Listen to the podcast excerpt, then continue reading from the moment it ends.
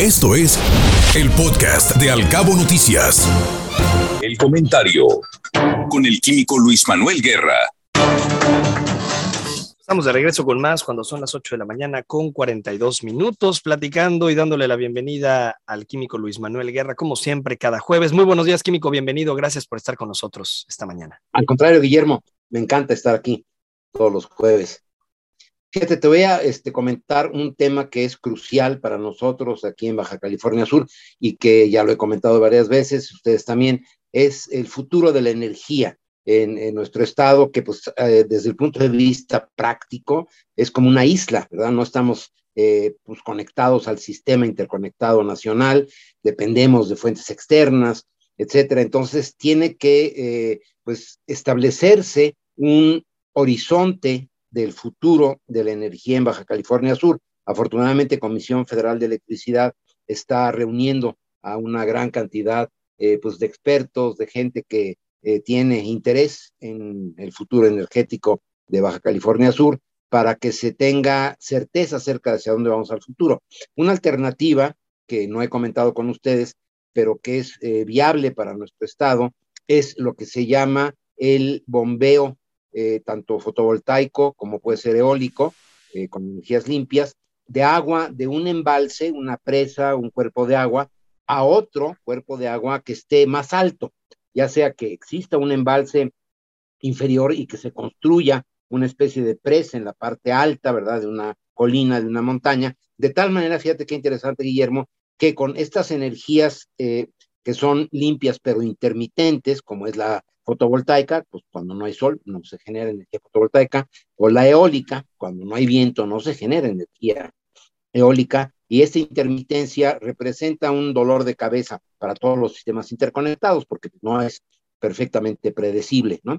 Pero eh, lo que se puede hacer es guardar la energía cuando se produce para usarla posteriormente. Por ejemplo, en el caso de la fotovoltaica, usar la energía durante el día que por cierto es cuando menos energía se usa, los picos de energía, de energía eléctrica sobre todo, eh, suceden al atardecer y durante la noche. En los hoteles, en, las ciudades, pues la iluminación de las ciudades, ¿no? Quiero, tiene que estar de noche.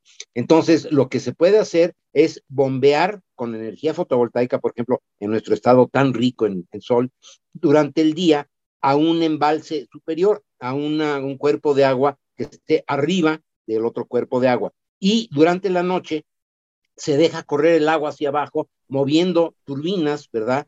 Eh, hidroeléctricas para que generen electricidad, por ejemplo, durante la noche. Se bombea durante el día de un cuerpo de agua inferior a uno superior y en la noche se deja correr el agua otra vez hacia abajo en un ciclo virtuoso que permite generar una gran cantidad de energía. Esto que parece así como un juego o una especie de ocurrencia, no lo es. Estaba yo leyendo que en España, en el País Vasco, se acaba de inaugurar una eh, central eh, en este sentido de 16 eh, gigawatts, o sea, una cantidad muy importante de energía, precisamente con ese sistema de estar bombeando con energía limpia, cuando existe esta energía limpia hacia un cuerpo de agua superior, ahí se almacena, como quien dice, aprovechamos la energía potencial, ¿te acuerdas de tus clases de secundaria? De la energía potencial y la energía cinética. La energía cinética es la del movimiento, la potencial es la que tiene alguna masa, ¿verdad? Que puede convertirse entonces, por la fuerza de la gravedad, en energía útil. Entonces, en el caso del agua, pues se bombea durante el día con la fotovoltaica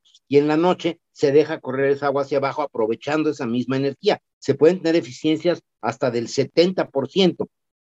O sea, de 100 unidades de energía que yo bombeé durante el día, al correr hacia abajo recupero 70. Y esto en un ciclo virtuoso únicamente se va a perder el agua por evaporación.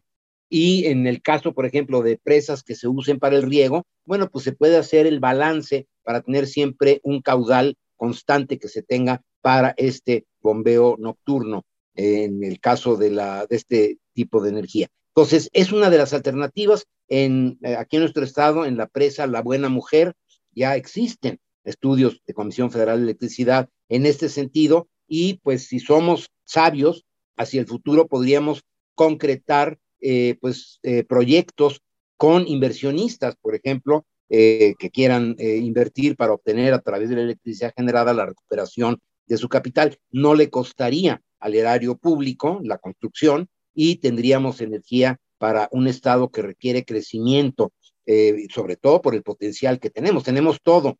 Un freno que podríamos tener es la falta de energía a este crecimiento que tanta falta nos hace para la generación de empleos y dar bienestar a toda nuestra población, sobre todo a los más necesitados. Entonces yo creo que estas son alternativas que afortunadamente se están eh, contemplando, son novedosas, pero ya existen muchos ejemplos en el mundo de que son factibles, son útiles y sobre todo son baratas, Guillermo.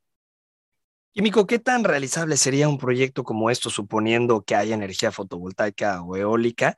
Eh, y sobre todo en el contexto de lo que está pasando en el país, ¿no? Una contrarreforma de esta 4T que no lo permitiría, pero también en la accesibilidad que tendría esto y lo realizable que sería aquí en una zona como Los Cabos.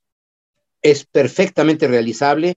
Existen ya eh, muchos ejemplos en el mundo en donde está funcionando, por lo tanto existe, eh, digamos, ya la, base de experiencia concreta, tecnológica, para hacerlo. Yo creo que eh, la Comisión Federal de Electricidad tiene esta visión de que no debemos de depender únicamente de los combustibles fósiles. Eh, estamos en una etapa de transición y yo creo que se requieren propuestas en este sentido que sean útiles, que sean viables, que sean económicas. La decisión más importante que se debe tomar cuando se proponen plantas para la generación de electricidad es cuánto me va a costar y qué confiabilidad tiene, ¿no? Sobre todo para los bolsillos de los más necesitados, Guillermo. En este contexto de lo que le comentaba con estas contrarreformas del gobierno actual, que de alguna manera podría verse limitado las inversiones a estas alternativas, ¿cuál considera usted que sería el futuro en este sentido y si sería factible pensar que esto se lograría? Yo creo que sí, se va a lograr estos proyectos eh, son pues hacia el futuro en el horizonte a mediano y a largo plazo que trasciende esta, eh, pues, este desarrollo tecnológico a los vaivenes políticos.